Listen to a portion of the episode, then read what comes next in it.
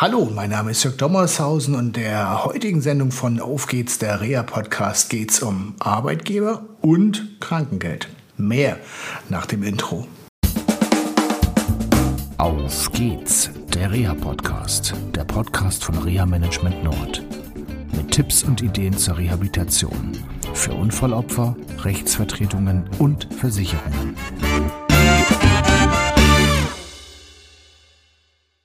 Ja, endlich ist sie vorbei, die Herbst- oder Sommerpause und äh, wir sind in Sendung 295 des Auf geht's, der Reha-Podcast. Ja, stell dir mal vor, du erleidest einen schweren Unfall, kommst da mal gerade knapp raus, Gott sei Dank, also es war ein Frontalunfall in dem Fall und äh, Gott sei Dank hast du körperlich keine großen Probleme.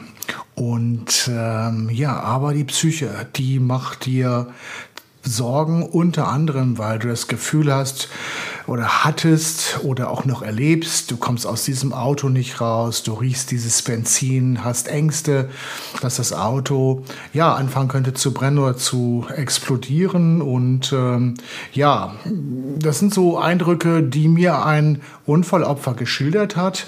Und äh, dieses Unfallopfer, als ich es kennenlernte, hatte schon äh, eine Odyssee hinter sich.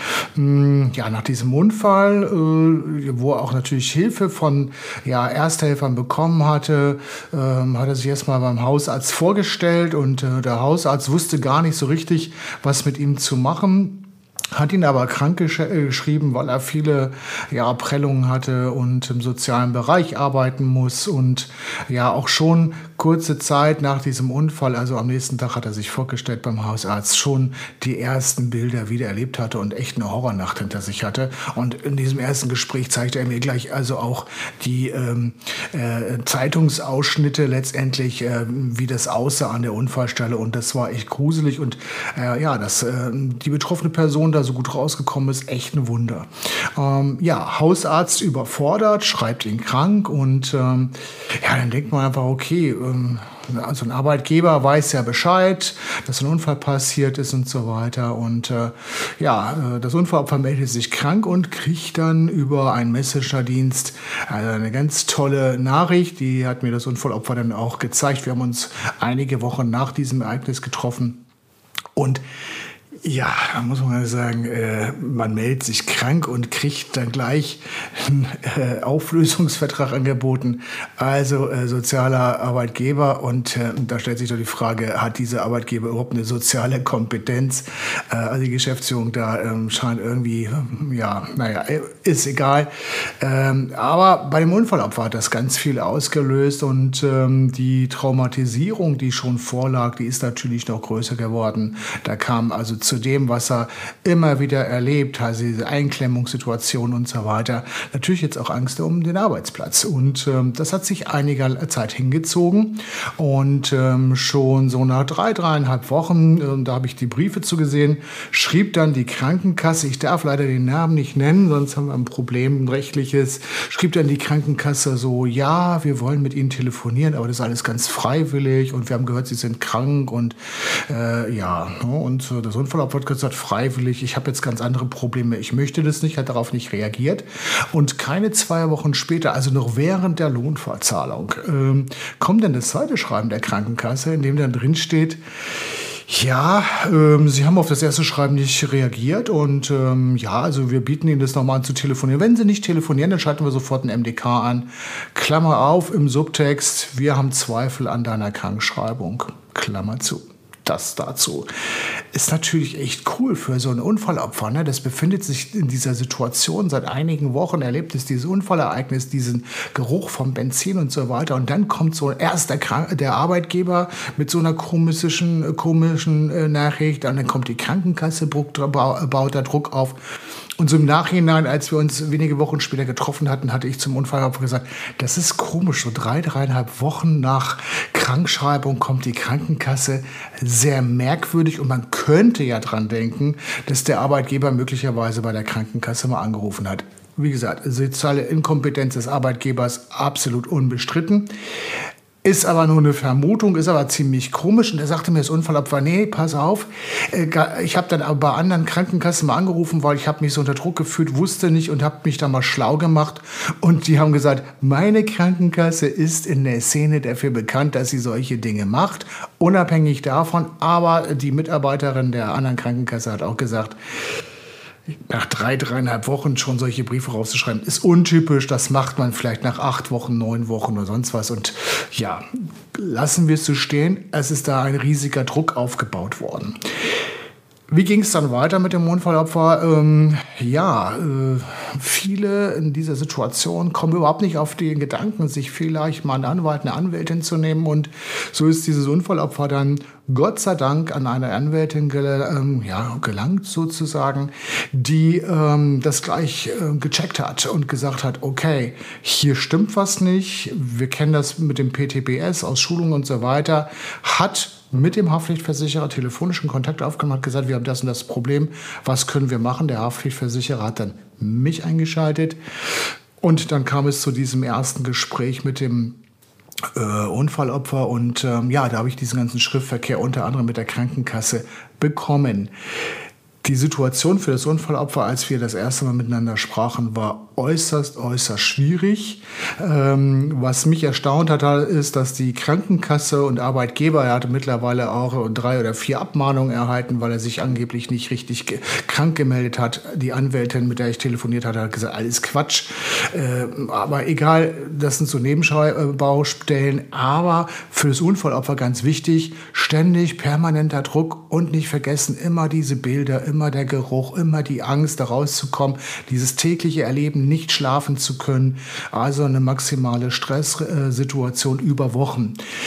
Hilfeangebote der Krankenkasse, die kriegen ja einen ICD-10-Schlüssel, null. Kein Hinweis mal, hey, wir kennen, äh, haben hier eine Liste mit Psychologinnen und Psychologen, geht da mal hin oder so weiter.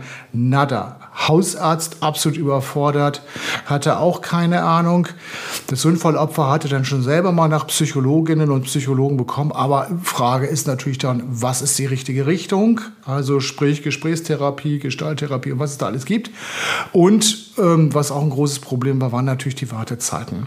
Und äh, im Prinzip für mich als Reha-Manager hat sich diese Sache relativ schnell lösen lassen. Wir haben äh, aufgrund des Zeitablaufs äh, schnell jemanden gefunden, der Traumapsychologie anbietet, auch in relativer Wohnortnähe. Wir konnten den Betroffenen in die Traumatherapie, in der auch EMDR unter anderem angeboten wird, ja, praktisch vermitteln. Die Haftpflichtversicherung hat gesagt, bevor wir lange Kokolores mit dieser Krankenkasse haben, wir übernehmen die Kosten nicht quatschen machen und ähm, die äh, Anwältin ist in diesem mit diesem Arbeitgeber im Austausch.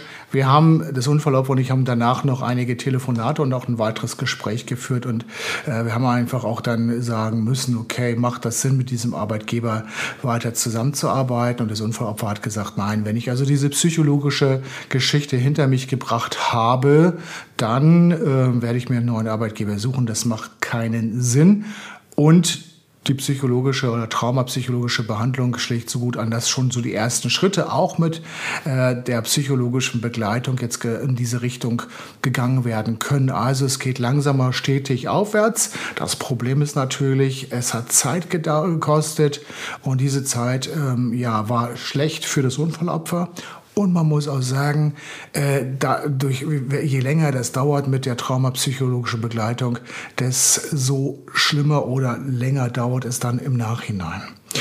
Wenn ihr euch jetzt mal schreibt, was ist mit dieser Krankenkasse, was dürfen die, was dürfen die nicht? Ich hatte schon mal, ich glaube, es war eine Reha-Blog-Sendung gemacht zu dem Thema, wenn die Krankenkasse anruft. Ähm, das dürfen die so nicht mehr. Also äh, man muss zustimmen, das hatte diese Krankenkasse ja auch dann schriftlich gemacht. Günstig wäre es auf jeden Fall, keinen telefonischen Kontakt mit der Krankenkasse aufzunehmen, weil die stellen komische und auch teilweise ja, rechtlich fragwürdige Fragen. Zum Beispiel, hast du gekündigt? Wie ist denn das am Arbeitsplatz? So hast du Probleme? Hast du Probleme? mit der Familie? Wie ist denn dann deine religiöse Ausrichtung oder äh, wie sieht es mit der Politik aus und solche Sachen? Alles schon vorgekommen. Und ähm, insofern kann ich euch nur raten, ja, hier, wenn ihr Kontakt mit der Krankenkasse habt, macht es schriftlich. nicht äh, im Internet irgendwas ausfüllen oder so. Da sind Fangfragen dabei. Und wenn ihr diesen Fragebogen bekommt, dann geht diesen Fragebogen mit jemandem durch, der Ahnung hat. Notfalls geht mit dem Fragebogen zum Sozialverband. Weil, wie gesagt, das sind viele Fangfragen. Und es gibt Krankenkassen, die wollen einfach aus dieser Verletztengeld- oder Krankengeldzahlung, muss ich ja sagen, Verletztengeld ist ja BG, äh, Krankengeldzahlung rauskommen und äh, ja, da stellt sich auch mal die Frage, äh, du hast vielleicht jahrelang Beiträge gezahlt, nie was gehabt und dann wollen die nicht zahlen. Ja, auch vielleicht mal Zeit, dann äh, über einen Krankenkassenwechsel nachzudenken. Das Unfallopfer macht das. Ähm, das Krankengeld ist noch nicht gezahlt worden von der Krankenkasse. Die weigern sich da, aber da ist die Anwältin dran und ich habe ja gute Hoffnung, dass das auch gut ausgehen wird. Hm, die äh, Anwältin ist da auch mit der Versicherung am Sprechen und so. Und da wird sicherlich entlastende Lösungen für das Unfallopfer geben. Das war's von mir aus der heutigen Sendung. Für die nächste Sendung in zwei Wochen versuche ich ähm, ein Interview zu führen mit einer spannenden Frau, die ich in Bochum kennengelernt habe. Und ich hoffe, dass wir das in zwei Wochen hinkriegen, dieses Gespräch oder auch den Podcast zu produzieren. Bis dahin wünsche ich euch eine schöne Zeit und bleibt vor allem gesund. Das war eine Folge von Auf geht's, der Reha-Podcast, eine Produktion von Reha Management Nord. Weitere Informationen über uns finden Sie im Internet unter www.rehamanagement-nord.de.